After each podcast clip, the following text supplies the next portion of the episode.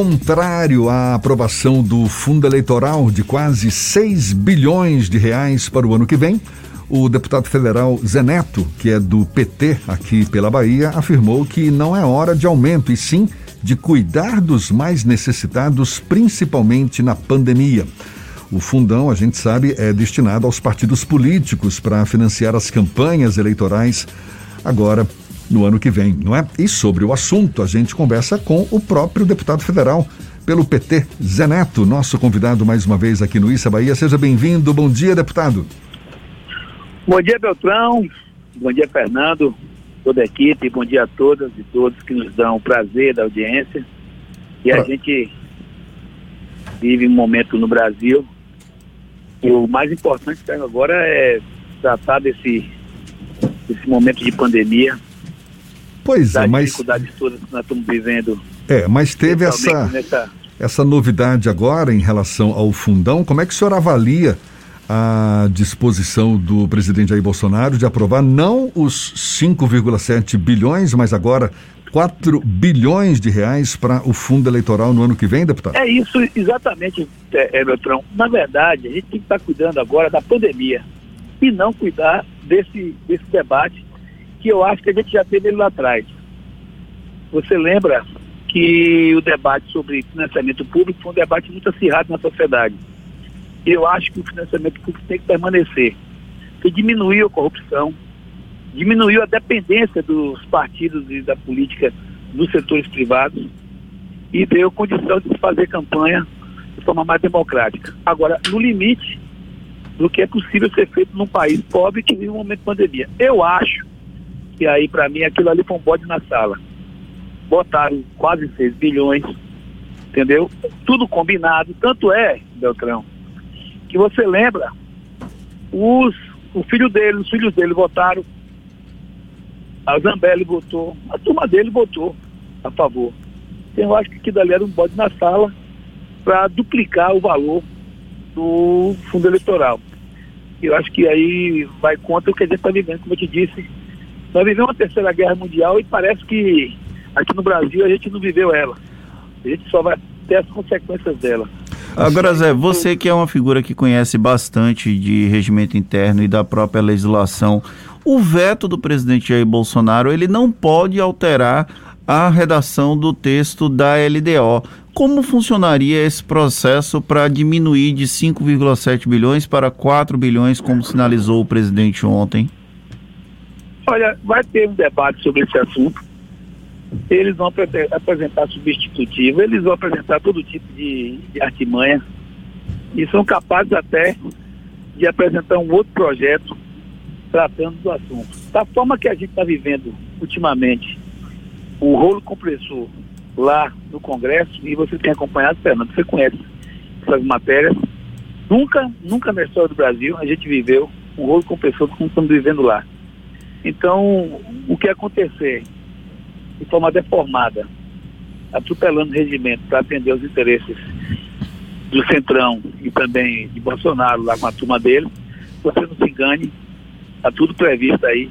Vamos enfrentar uma semana que vem, a partir do dia 3, de muita turbulência e vamos ter até outubro para resolver essa pendência. Por mais que haja parlamentares contrários né, a, a, essa determinação aí de, de, Determinação nem, nem, nem é o caso ainda, não é? Mas contrários a esse fundão. Por mais que haja a sua própria sociedade civil também é, criticando, esperneando e tudo mais, vai acabar beneficiando os políticos em geral como um todo, não é, deputado? O senhor acredita que essa resistência vai ser suficiente para barrar esse fundão ou a tendência é de percebendo que vai ser uma, uma perda já prevista, os parlamentares em geral vão ficar mais quietos? Olha, deixa eu te dizer uma coisa que para mim está muito clara. Eles têm tido uma estratégia de fazer com que coisas até. O fundo é uma tragédia do ponto de vista do debate que está sendo travado no momento que não deveria. E, como eu te disse, eu acho que a questão do, do, do, do financiamento público já foi um debate que a gente fez no passado e a sociedade até, grande parte dela, entendeu que era melhor que a gente tivesse o controle do que está sendo feito dentro da política do, que deixar como se tinha no passado o financiamento privado sem controle e de forma absolutamente é, estimuladora da corrupção. Agora, com esses valores que estão aí, é claro que não combina. Agora, a gente está vivendo também, vou te dizer o que vai acontecer, quando chegar na semana da votação, ele cria quatro polêmicas, aí uma parte da, da até dos nossos também se envolve com essas polêmicas, a imprensa vai para essas polêmicas e aí eles, como, como bons milicianos, fazem na malandragem, que é isso que está acontecendo e muito lá em Brasília, malandragem nunca teve tão presente, faz a boiada passar. Desviam a atenção, Fernando, para temas diversos, e é assim que a gente está vendo coisas absurdas, como por exemplo a entrega do Banco Central praticamente. A gente viu a venda da Eletrobras, gente, uma coisa assim absurda, na contramão, Beltrão, de tudo que está acontecendo no mundo. Os Estados Unidos controla lá 48% da energia elétrica dele pelo Estado. A Alemanha controla, a França controla, todo mundo controla, a China, lá vai. E o Brasil pega a Eletrobras, que controlava, controlava 30%, mas era o suficiente para dar regra de mercado e entrega ao setor privado. Imagina, vai entregar agora os Correios. Já está na conta vender a Caixa Econômica. Já vendeu parte, parte grande da Petrobras, que fatiou a Petrobras. Vai tirando todos os motores do Brasil. Se você analisar, Fernando, preste atenção que vocês vão ver. Fomento, logística, que é no caso dos Correios, fomento o caso dos bancos e energia, o caso da Eletrobras. Esse é o tripé do mundo moderno, do Estado moderno. Ninguém está falando aqui em Estado gigante, está falando em Estado moderno, eficiente, que possa gerir a coisa pública e dar condição de a gente avançar. Esse debate, eles, evidentemente, estão fazendo como, toda vez que tem uma polêmica importante para o Brasil, eles criam outra de ordem moral, ele faz uma polêmica, aí consegue puxar a atenção para outro tema, e não se engane, dessa forma a gente vai vendo as coisas acontecendo como está acontecendo no Brasil, infelizmente. Já que você falou é, debate de ordem moral, na sua opinião, qual seria o valor mais próximo da ética e moralidade quando o assunto é definir o montante do fundo eleitoral para o ano que vem, deputado? Olha, se você disser em termos de, de conceituais, deveria ser uma correção em cima do que se corrigiu os valores da, ou da inflação do INPC, ou algum, algum desses dados. Agora, em termos assim, políticos, em termos do Brasil que a gente vive, aí eu acho que a gente está vendo aí grande, grande parte dos trabalhadores, principalmente públicos do Brasil, sem nenhum aumento. A gente está vendo um esforço grande da sociedade para ultrapassar esses momentos mais difíceis de crise, principalmente os mais pobres. Eu acho que a gente devia deixar como está. E tocar a vida, cada um apertar seu cinto como puder. E no outro lado, a gente controlar, que aí que é um outro debate que tem que ter, é o seguinte, é o orçamento paralelo lá em Brasília. Você vê, ao que se sabe, isso foi público aí notório, que lá atrás Dilma foi uma das coisas que Dilma não aceitou foi as ameaças feitas por, por, pelo presidente da Câmara à época, o Cunha, e queria, porque queria 300 milhões de emenda indicativa, quer dizer, indicava o governo, o governo passava para a cidade, um deputado, isso aquilo. Pois bem, hoje se você botar na conta, quase 16 bilhões estão sendo controlados pelo Centrão. E aí tem esse escândalo que está passando um pouco escondido, mas que tem que ser, inclusive, mais abordado pela imprensa, do orçamento paralelo.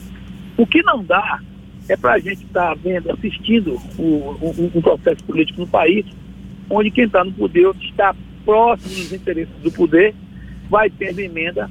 Eu que essa semana chegou uma cidade de 8 mil habitantes, um, um, político que é ligado ao, ao, ao, ao, presidente da República botou 10 milhões de emenda de obras, 10 milhões na cidade de 8 mil habitantes. Sendo que todos todo, é, o valor que se tem para os deputados federais de todo o país, de todo o país, seria de 15 milhões. Zé Neto.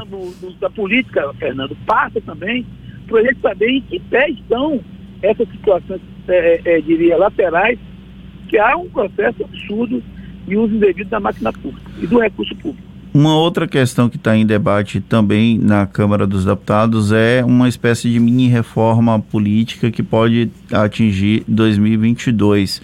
Nós conversamos na semana passada aqui com o deputado federal Marcelo Nilo sobre a questão do distritão, distrital misto e até da manutenção do atual modelo. Qual o seu posicionamento com relação a esse assunto, Zé Neto? Eu me preocupo, lhe digo sinceramente, com o distritão. E me parece porque lá, inclusive, a gente teve uma reunião semana passada, os presidentes de partido, eles passam uma ideia de que não vai ter risco com relação ao distritão. Mas pare para pensar, essa onda de emenda, essa onda no Congresso, e o fisiologismo está correndo solto, e o centrão, que eu não chamo de centrão mais, eu digo que, que é, um, é um organismo dentro, da, dentro do contexto da, do Congresso como no, no seu todo, né? Imagina se isso do. do porque as pessoas não entendem o que é o distritão. Quem tiver voto se elege. Então enfraquece o partido. Enfraquecendo o partido, vai enfraquecer a democracia e vai fortalecer o fisiologismo. Quem tiver perto do poder vai ter emenda, vai ter as regalias, vai ter os interesses todos, ou pelo menos parte deles atendidos, aí vai nessa onda do distritão se construindo um congresso onde os partidos, as ideias coletivas vão ficando cada dia menos fora do, do, do, do cenário da política.